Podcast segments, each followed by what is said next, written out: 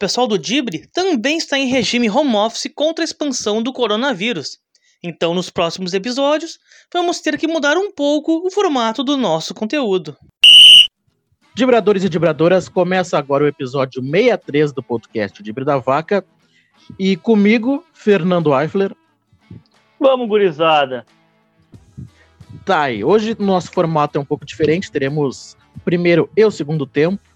Fernando vai estar comigo uh, o jogo inteiro, digamos assim, e o Rodrigo Cordeiro vai participar do segundo tempo, né? O Rodrigo que está viajando, então ele se colocou à disposição para participar e para a gente não ferrar muito o 4G do amigo, né? Ele vai participar do segundo tempo para falar de Inter e Goiás.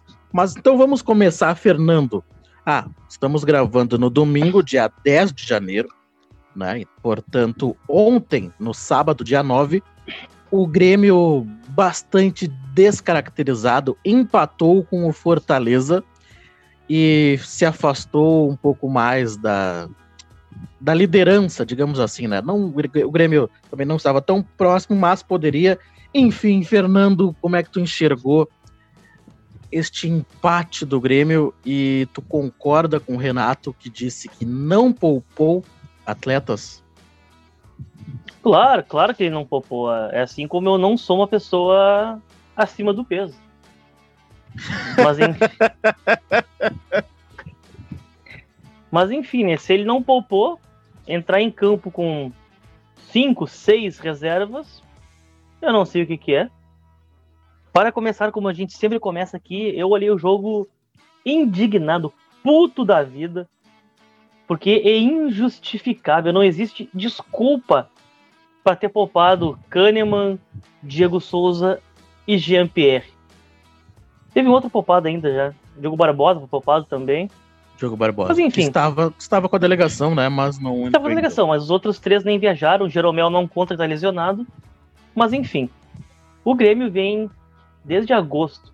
Eu tinha visto essa estatística. É o único time da Série A que não tinha tido uma semana livre sequer. Desde a, desde a volta a volta dos jogos da, da parada da pandemia. E o Grêmio começou poupando, tá, mas depois parou. Não poupava mais, todo mundo jogando. Aí, pô, legal. Aí o Grêmio passa pelo São Paulo na Copa do Brasil. Tem aquela semana da virada do ano novo sem jogo, uma semana parada. Joga a partida que foi contra o Atlético Goianiense, não. Contra o Fortaleza, contra o Bahia. Bahia. Joga contra o Bahia, o primeiro jogo do ano. E aí no segundo jogo já tem jogadores poupados. Sendo que agora vai ter mais seis dias sem futebol tem jogo, ele vai jogar só na sexta-feira contra o Palmeiras. Sim. Então, cara, qual é a justificativa para ter poupado? Eu não consigo entender. Porque daí vem tudo, toda essa jogadores poupados tal, vem para essa mais uma partida medíocre do time do Grêmio, que não conseguiu criar nada novamente, né? Ficou no empate com o Fortaleza, até fez um belo gol com o PP, mas estava impedido por um pentelho, pelo jeito, né? Que ninguém viu aquele impedimento. Pois então, né? Eu também não vi aquele impedimento. Mas enfim, né? Aí o Grêmio teve o gol anulado, mas fora isso, não criou nada. E eu nem vou dizer também que esse gol teria sido uma jogada criada, porque foi um meio que uma bola enfiada, um chute para frente. O PP na corrida ganhou e fez uma, um belo gol, né? Mas não valeu. É, foi um contra-ataque. Exatamente. E fora isso, o que que teve no jogo? Não teve nada. O Pinares, que foi o substituto de Jean-Pierre, ele não, não é da posição, ele não sabe fazer aquela posição tu via volta e meia ele caindo para os cantos, jogando para a direita, caindo um pouco para a esquerda, não conseguia criar. Com isso, novamente o PP não conseguiu fazer uma boa partida, estava novamente sobrecarregado. Tem sempre dois ou três marcando ele, anulando ele no, no campo. Aí Matheus Henrique, outra partida patética, né? Muito abaixo, jogando muito abaixo faz, faz algum, algum tempo já, sei lá, pelo menos um mês que vem jogando abaixo. O Lucas Silva, que é o cara que entrou para dá uma certa sustentação defensiva. Foi mal. Também não fez, fez, nada, não jogou nada.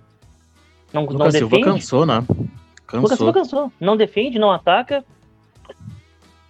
E aí, sei lá, cara, não, não sei nem mais o que citar. Passando individualmente, todos os jogadores faliram no conjunto. E aí vem a decepção, acho que Eu vou botar na minha conta, mas eu acho que talvez seja a nossa decepção, né? Com o Diego Turin. Tudo bem, ele sempre entra com o time reserva e tal, mas eu. Turin, Turin, Turin Fly. Eu esperava muito mais dele.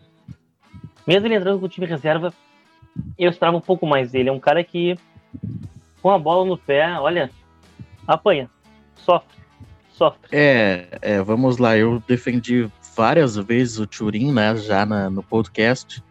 E hoje, hoje não, não vai ser diferente. Embora ele tenha tido uma oportunidade e ele chutou em cima do zagueiro. Talvez é ele não estivesse esperando, mas ele é o centroavante, né? Ele tem que estar preparado para qualquer coisa. Ele é o cara que do último toque antes do gol. Né? Então ele tem que estar preparado. Se ele ah, não espera que o zagueiro vacile, ou sei lá, ele tem que estar preparado para isso. Tá. Uma outra questão agora defendendo um pouco de Turin é que sim, ele sempre joga com uma equipe muito descaracterizada.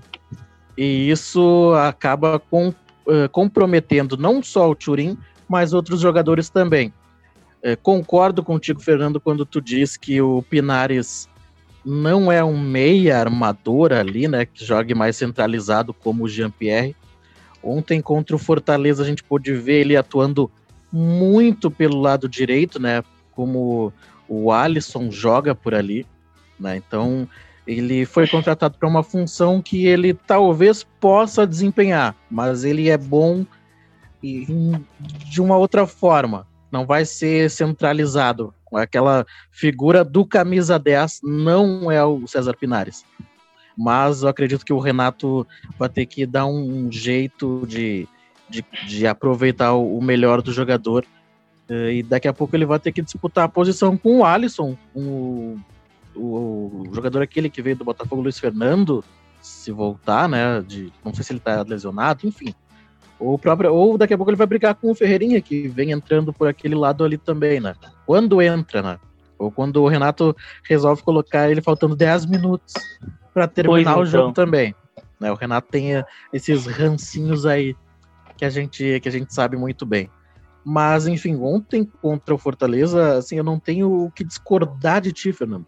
O Grêmio parece que fisicamente faliu no segundo tempo, ali pelos 15, 20 minutos. Parece que o Grêmio faliu fisicamente. O Grêmio não produziu nada uh, a partir da figura de Matheus Henrique e Pinares, né, que são os jogadores mais centrais, digamos assim, né, já que o Lucas Silva é aquele primeiro volante que também sai mas a primeira função dele é ajudar na marcação, ajudar a, os zagueiros. Né? O PP, ele tava, sei lá. É, eu não vou. Eu ouvi algumas críticas dizendo que ele já tá pensando na Europa, que ele já não pensa mais no Grêmio, eu não vejo isso. Eu acho também que, concordo, não vejo. Acho que o, o, PP. Acho não, tenho certeza. O PP é aquele jogador que ele já tá sendo visado pelo, pelo adversário. Ele sabe que as, os adversários sabem que as principais jogadas do Grêmio vão vir através do PP. Quando o PP pega, ele, pega na bola, ele já tem um marcador e já tem um na sobra. Então, se não aproximar alguém para fazer a tabela, para não fazer aquele um dois, ou, não, ou se não aproximar mais dois jogadores para fazer a triangulação rápida, o PP não vai sobrar espaço. E aí ele, a gente sabe que o PP ele precisa de espaço, ele é bom nesse um contra um, ele é bom na velocidade, mas se ele tiver que sempre disputar contra dois marcadores, aí ele não vai conseguir. E aí não adianta o torcedor dizer, ah, ele já tá pensando na Europa. Não, é analisar o jogo, olhar friamente também. Então eu acho que, que é isso. Concordo contigo que o. Eu vi o Renato muito pistola na coletiva, né? Principalmente nessa, quando é, perguntavam sobre é, a, poupar os jogadores, né? Ele dizia que não, que não, que não está poupando, é que se realmente os jornalistas estivessem é, acompanhando os treinos saberiam. Só que aí nesse momento que ele, ele joga isso contra os jornalistas, ele também fala que ele proibiu o departamento médico de passar informações. Então hoje a gente sabe que Jeromel e Maicon estão lesionados. Esse eu, esses eu tenho certeza. Mas e os outros? Será que o Kahneman não sentiu alguma coisa? Diego Souza estava aí jogando um futebolêzinho e tal. Tava realmente é, sentindo alguma, alguma lesão para nem viajar. Sabe? São essas questões que a gente não tem como saber que o Renato blindou o vestiário e blindou tudo, né? Blindou todas as informações. O Renato hoje é um sensor no Grêmio, né? além de mandar no, no clube. Então acho que é isso, né? Do, do Grêmio e Fortaleza, e acho que, infelizmente, esse discurso de o Grêmio ainda brigar por, pelo Campeonato Brasileiro não passa de de discurso da boca para fora. É, é uma ilusão, cara. É uma ilusão isso aí. Porque é, é, é brincadeira, cara. Tu vai ver assim, o Grêmio perdeu muito ponto pelo caminho para times. Eu não vou dizer. Eu vou dizer assim, é times ridículos. Não que Fortaleza seja um time ridículo. Mas o Grêmio sempre vai deixando um pontinho aqui, um pontinho ali. Deixa ponto pro Goiás, deixa ponto pro Ceará, deixa ponto pro Fortaleza, deixa ponto pro esporte.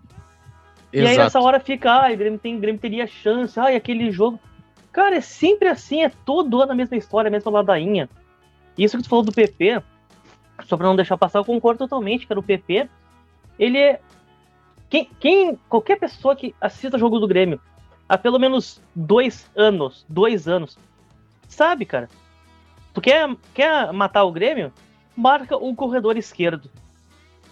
Pode botar o Ferreira ali, era o Everton Cebolinha, era o Pedro Rocha, Sim. aí agora é o PP anula aquele corredor. O Grêmio não tem mais nada, mais nada. Se o Jean-Pierre jogar e não tiver uma noite iluminada para resolver sozinho, o Alisson ajudando muito, não tem, cara, não, nada anda. É ridículo, nada anda. O Grêmio Perfeito. novamente, o Grêmio novamente falta opção, falta técnico, falta treinador, falta treinamento para ter opção de jogada que não seja sobrecarregar o guri da esquerda. Sempre vai ver o PP vai pegar a bola. Outra coisa também, eu tava vendo uma análise do Cebolinha, Pedro Rocha. Tinha mais um jogador que eu não vou lembrar agora, e o PP, em sua área de atuação ou de onde começam suas jogadas. Os outros jogadores todos, da intermediária de ataque. O PP tá vindo buscar jogada na intermediária defensiva. Ele tem que percorrer cerca de 70% do campo com a bola para fazer jogada, porque o Grêmio não consegue criar nada. E aí vai dizer que ah, o Guri tá com a cabeça na Europa. Cara, eu acho que é uma, é uma sacanagem que fazem com o PP, é uma sacanagem isso que ele nunca fez corpo mole, ele joga todos os jogos. Se estivesse pensando na Europa, todos. Ele, ele, é, se ele estivesse pensando na Europa, ele seria mais um jogador que não teria jogado, teria sido poupado. E arrumar uma desculpa e dizer, ah, eu quero ficar em Porto Alegre e, e falou, já era. Mas não, ele vai Exato. lá e joga, ele dá a cara a tapa. Ele nunca se esconde. Exato. Mas enfim, cara. O Renato dizia que não poupou é uma brincadeira de mau gosto, poupou sim. E eu não consigo entender a desculpa. O motivo é só dizer. Então, ah, não poupei porque os caras estão lesionados, ou ah, poupei mesmo porque, sei lá, eles estão com desgaste muscular, sei lá, se foram fazer alguma coisa no ano novo e se quebraram. Mas dizer que eu não poupou, cara, é, é tirar onda com a cara da torcida, eu não admito isso. Então tá, meu querido, acho que foi isso, né, de, de Fortaleza e Grêmio. Isso, perfeito. Então tá. Está chegando o Rodrigo Cordeiro, né, para o nosso segundo tempo. Fala, hum. gurizada. Estão me ouvindo? E Fala, aí, eu ouço bem. Eu... Tá, beleza, beleza. Aí está, o homem chegou, o homem que está feliz, o homem que é vice-líder, o homem que está a apenas três pontos do São Paulo. Rodrigo, como tu enxerga o Inter e, e para ti, como foi essa, essa construção de cinco vitórias nesses últimos jogos do Colorado? Grande Dene. Cara, assim, ó, é, eu enxergo um pouco apavorado, não vou, não vou mentir para vocês. É, vendo o jogo de hoje, vendo o jogo de hoje, vendo o, o jogo contra o, o Ceará na, na última quinta-feira, uh, não foram boas atuações do Inter. Eu acho que os resultados eles estão sendo muito mais uh, positivos do que as atuações. Uh, não tem o que se destacar. Tu vê que o Inter tem decidido jogos muito em bola parada, em contra-ataques. Eu acho que o Inter mudou um pouco a sua forma de jogar, né? Ele tá apostando muito mais em entregar a bola para os adversários e tentar sair uh, pelo lado esquerdo com, com velocidade e em posição física com o Patrick, pela direita ali com, com o Caio Vidal. Uh, em alguns momentos quando entra o Yuri Alberto, né, que hoje não pode jogar, mas eu Sim. acho que os resultados eles estão sendo bons, mas as atuações nem tanto. O que vale destacar é o sistema defensivo do Inter, né? Que ele não, não vem sofrendo tantos gols, ele vem conseguindo, uh, por mais que dê chances, né? Ele, ele, ele cede espaço para os adversários, mas é mais para aquelas bolas alçadas do, da intermediária, e nisso o Moledo, acho que o, e o Rodrigo Dourado também se destacam defensivamente, né? Sim. Mas é, cara, é, tá, tá, legal de tu ver que, que após uh, um, um momento de em que o Inter ele, ele se fez num, ficou num limbo ali após a saída do Cudê, sofrendo por, por essa, essa saída, né? O Inter ele se encontrou na, na, na figura do Abel ali, achou um esquema tático, achou uma forma de jogar que encaixa para os jogadores, porque se tu olhar, o Inter é um time lento, né? Ele já com o Cudê, ele tinha uma transição de bola lenta. Eu acho que, que tem duas peças que até hoje uh, eu queria destacar como, as duas peças que eu achei que tiveram melhor participação, né? Foi o Prachedes, uhum. não só pelo gol, mas também pela, pelo passe, pelo, pelo deslocamento em campo, aquelas pifadas que a gente comenta muito do Jean-Pierre. Alguns programas atrás eu também tinha comentado que eu via no Prachedes uma opção de jogo semelhante, né? Não com a mesma qualidade, nem com a mesma visão de jogo, mas ele pode Sim. eventualmente fazer essa função. E o Caio Vidal foi uma descoberta do Abel, né? Foi um jogador que ele apostou, uh, é um jogador de velocidade, é um jogador de, de drible, que quebra linhas, que era uma coisa que o Inter não tinha, né? E hoje fez novamente uma boa partida, não, não tão presente. Uh, é aquilo, é jovem ainda, erra a tomada de decisão, mas eu acho que é um jogador bem promissor que a torcida do Inter pode ficar de olho para o futuro. Sim, eu até achei interessante o que o Abel falou na coletiva sobre o Caio Vidal, que hoje ele jogou, principalmente no primeiro tempo, um pouco mais ao lado do Thiago Galhardo, e aí, e aí sim ele não, não teve, não usou muito da, da do seu melhor, né, que é a, a, velocidade, aquele um contra um contra um, né? Não sei se tu também observou isso e, e se no segundo tempo ele teve ele teve mais livre, como o Abel falou, tu concorda com essa com essa afirmação do Abel, essa, enfim.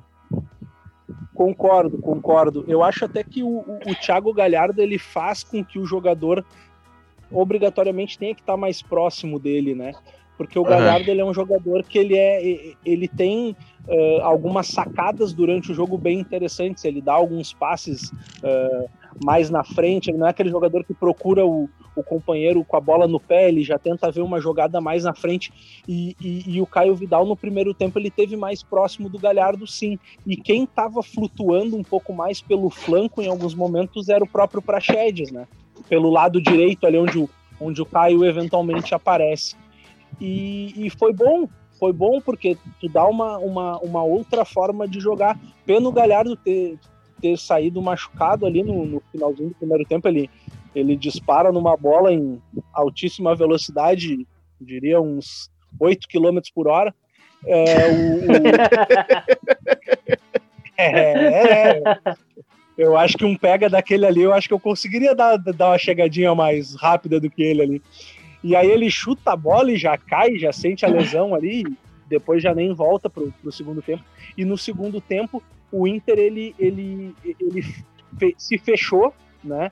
Até depois das trocas também tu, tu, via bem nítido isso, a entrada do Dourado, depois uh, a saída do Nonato, que era uma válvula de escape que o Inter tinha, e a entrada do Marcos Guilherme ali, o Inter ele se moldou para tentar jogar num contra-ataque. E o Caio Vidal, enquanto teve em campo no segundo tempo, foi o jogador que mais levou perigo ao, ao ataque, ao, à defesa do Goiás ali. Ele cavou falta, ele conseguiu dribles e tudo mais. Só que cansou, né? Porque no, depois que o Galhardo saiu no, no início do segundo tempo ali, tu já via que o Caio ele ficou aberto pela ponta e o Abel Hernandes ficou sozinho ali na, naquela tentativa de, de conter os três zagueiros do Goiás ali.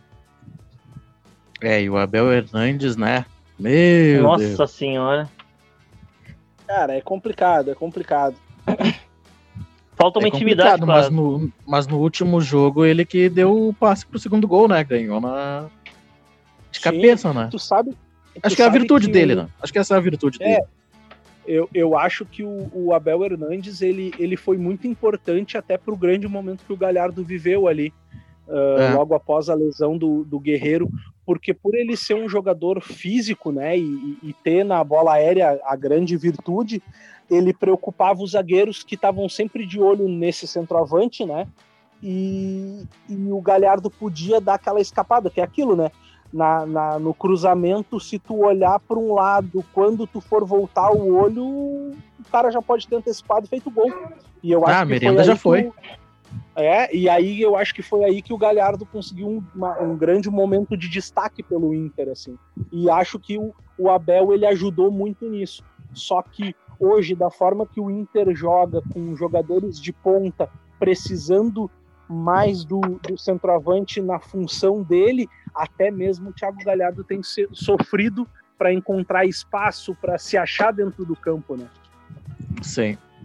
Mas, mas é isso, meus queridos. Então, é, Rodrigo Cordeiro apavorado, né? Mas, enfim, o Inter tá aí brigando efetivamente pelo título, né? E a gente vê o Inter numa ascensão e o São Paulo numa, numa decrescente, né? E isso daqui a pouco pode realmente refletir na, numa briga de, de título, né? Então, acho que sei lá, eu não gostaria, né, que o Inter ganhasse o Campeonato Brasileiro, mas tem, temos então. aí mais nove rodadas, né? E, e, olha, tudo é possível neste momento. Tudo é Menos é o Grêmio disputar o Campeonato Brasileiro. O pior de tudo é que vou ter que dar, vou dar razão ao porteiro do meu prédio. É. O querido seu Guedes. Olha aí, ele seu me Guedes. Disse, ele me disse faz um mês, um mês e pouco. Ah, que São Paulo tava disparado, ele olha, o São Paulo, ainda de todos os times que brigam ainda pela ponta de cima, é o único que não teve a, a fase ruim. Não teve a sua instabilidade no Brasileirão. E ela ainda vai é. vir. E é verdade, né? Que o São Paulo tá tendo instabilidade agora, que é a pior hora possível. O Grêmio teve, o Inter teve, o Flamengo tá tendo também, teve, mas já tá tendo de novo. O Palmeiras também teve, e o São Paulo é o da vez, né? Olha aí, o seu teve, Guedes, hein? Teve total razão, profeta seu Guedes. O Seu Guedes não tem o. Música. Oi? Vai lá, Rodrigo. o Flamengo podia pedir música agora às 10h30 no Fantástico, né? Porque acho que é o terceiro momento de instabilidade do Flamengo em 29 rodadas, 30 rodadas. Então, de brincadeira. Mas você não pode ter três. Acha... Não pode ter três técnicos em um ano só, né? Não, não. Não tem como, né? sorte, né? Daí. Sorte, Sorte que o Anderson Moreira tá na barca, né? Porque senão ele era o próximo. Ele é o, eu tava vendo hoje que ele é o, é o quarto time que ele tá treinando em questão de. Vamos lá, acho que não chega a ser 12 meses, porque acho que ele ficou no Cruzeiro até meados de, do, do campeonato mineiro ali, então lá por março, vamos citar. Cara, não pode no futebol brasileiro um treinador pipocar tanto, né? Tinha que ter uma forma de, de dar uma segurada nisso aí, nessa dança das cadeiras. Daí tu vê como é fácil ser treinador no Brasil. Tu faz uma campanha medíocre com um time, é demitido, daqui a pouco, menos de um mês, tu já tá em outro. Aí ganhando salário do, do novo time e ganhando rescisão do time antigo. Olha que maravilha. Acho, acho que eu estou estudando para a profissão errada. Imagina, tu pode ser um treinador fracassado e mesmo assim ser milionário, olha só. Milionário é só na base de rescisão. Só na base de rescisão, perfeito. Perfeito. Que o diga Celso Rotti. Pois ah, mas então. Celso, Celso Rotti ganhou a Libertadores. Dizem. Mas, mas dizem, dizem, que tá ganhando essa. Dizem que tá ganhando grana desde lá, né? Porque depois os trabalhos foram bem fraquinhos. Exatamente, concordo. Mas é, mas é isso aí, gente sei lá, escolhi a profissão errada, né? O cara quer ser jornalista, quer falar, quer trabalhar com futebol, olha aí, ó. É ferrado. Eu tinha que ter estudado o quê? Educação física e ter ido pro lado do futebol. Deu. Pois então. Podia deveriam... ser. Pois é, podia ter sido um treinador medíocre, mas milionário, né? Mas enfim. enfim, né? Mas, meus queridos, então vocês querem. Vamos fechando já de. Ah, por favor. Tem uns cachorros participando. Pera aí, vou ter que fazer um negócio aqui. Só um momento. Então, Rodrigão, como é que estão aí? tá, eu acho que vai. Então, meus queridos, tá bom, então. fechamos então. já de Fortaleza e Grêmio e Inter e Goiás. Fechamos. Fechamos. Então tá, então vamos projetar rapidamente a próxima rodada, né? Ah, deixa eu ver aqui. É a 29 rodada? É isso? Ou me enganei? É a 29 rodada. Não, é a 30 rodada. É a 30, é isso. Trigésima. Faltou um Onde- 9, a 30. Isso, onde o Grêmio vai enfrentar o Palmeiras né, na sexta-feira, dia 15 de janeiro, às 21 horas e 30 minutos. E Olha aí, o Inter vai receber aqui no Beira-Rio no domingo, dia 17, o Fortaleza às 20 horas e 30 minutos. Não poderia ser mais cedo, poderia ser mais cedo. O CBF não nos ajudou com esse horário. Mas Lamentável. então, Os guri querem nos derrubar. É complicado, cara. Esse horário é complicado. Hoje, bah, hoje tem um horário legal, 18 horas, 18 e 15. 8 e... Bom, pelo menos não é 9 e meia, né? Brincadeira. Mas então, Fernando, para Palmeiras e Grêmio ah, no Allianz Parque. O Pois que, que tu então. acha dessa partida aí? O Grêmio com time titular tem possibilidade de vencer um Palmeiras que na quarta-feira ainda vai enfrentar o o River, né, pela Libertadores. Na terça. Na terça, exatamente. Exatamente. Terça. Quarta joga o Santos. Isso. Eu ainda estava pensativo do porquê que o jogo é na sexta-feira. Sim. Mas enfim, né? Mas enfim, não sei. Talvez seja por causa de algum jogo atrasado dessa semana agora do Palmeiras, que teve Libertadores, teve rodada do Brasileirão. Não sei, não sei exatamente o motivo, mas enfim.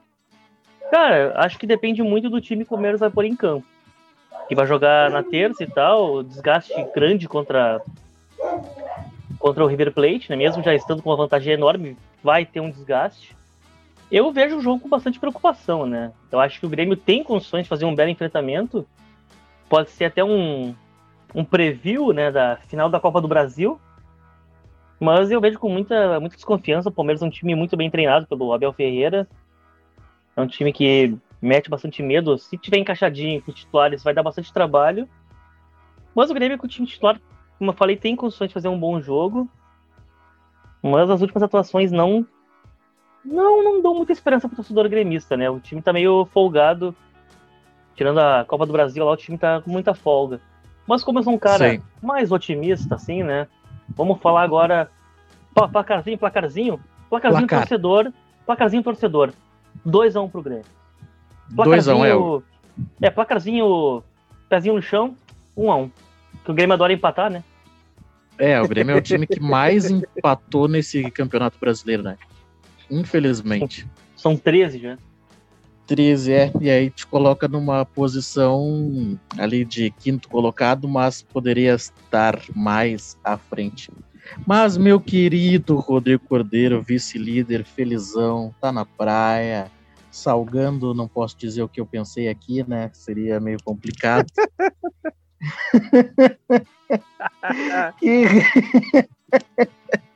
que recebe o Fortaleza no domingo.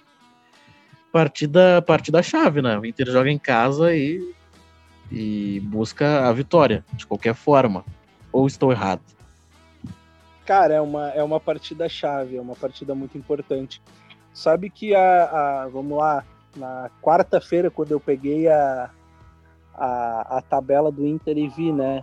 Fortaleza Ufa. fora, Goiás em casa. desculpa, Ceará fora, Goiás Sim. em casa, Fortaleza em casa. Tu pensa, primeira coisa, três times né, de, de menor expressão, de camisa menor, dá para conseguir esses nove pontos, né? Aí tu lembra da, da história do Colorado, né? Sim. Ah, não vai. Vai fazer uns quatro pontinhos aí. E, cara, o Inter já me surpreendeu as, nas duas primeiras. Eu já eu, eu achei que, pelo coração, eu botei 2 a 0 no, contra o Goiás, mas pela ideia do Colorado, eu achei que ia ser uns 3 a 1 pro Goiás, né? Sim. Mas, cara, assim, ó, se o Inter, ele, ele é, é aquilo, né? O Abel, ele tem pregado com, com muita cautela a, a, a posição em que o Inter está, falando muito de trabalho, e eu acho que isso é muito mérito dele, eh, da forma como ele conquistou os jogadores e mostrou que, que eles eram capazes, né? Após o, aquele momento fúnebre que o Inter viveu ali na saída do Cudê. Eu Sim. acho assim, ó, eh, antes de qualquer coisa, eu como colorado, eu vou sempre acreditar que o Inter é capaz de conquistar. Acho que o Inter não tem bola para isso. Mas se os adversários estão deixando, a gente pode dar essa sonhada, né? Eu acredito que o Inter tenha condições de, eu acredito que o Inter tenha condições de ganhar do Fortaleza, que é um time bem fraco a, a, a ver pelo como foi o jogo do Grêmio ontem. É que o Grêmio também entrou muito descaracterizado e também meio sem vontade, né? Só que o Inter vai ter que jogar mais, porque o Fortaleza ele é mais time do que o Goiás, apesar de no momento o Goiás estar um pouco melhor, né? Mas eu acho que é um jogo complicado, que nem foi esse do Goiás, mas o Inter pode conseguir uma vitória de uns 2 a 0 também, penso eu. Tá aí, Rodrigo Cordeiro e Fernando Eifler é, falando seus placares para as próximas rodadas. Eu Cara, eu acredito em duas vitórias aí. Acho que o Grêmio pode vencer o Palmeiras. Acho que ele 1 a 0 só. E eu acho que o Inter pode e deve ganhar do, do, do Fortaleza por uns 3 a 0 aí. Até a Bel Hernandes vai fazer gol. Oi. Deni, fala pra mim, fala pra mim. Oi. Tu tá querendo, tu tá querendo, tá querendo ali no dia 24 ver o Colorado levantar o caneco, né? Tá querendo não, isso pra mim? Não tô, não tô. não tô. Ao contrário do. É que assim, ao contrário do nosso governo, eu tô me vacinando, né? Por isso que eu tô colocando o Inter 3 a 0 né, que aí dá, se o Inter não, não falar, se o Inter meter 3 a 0 viu? Eu avisei. Ouçam o Dene, o Dene sabe das coisas. É isso. É, já tô pensando lá na frente.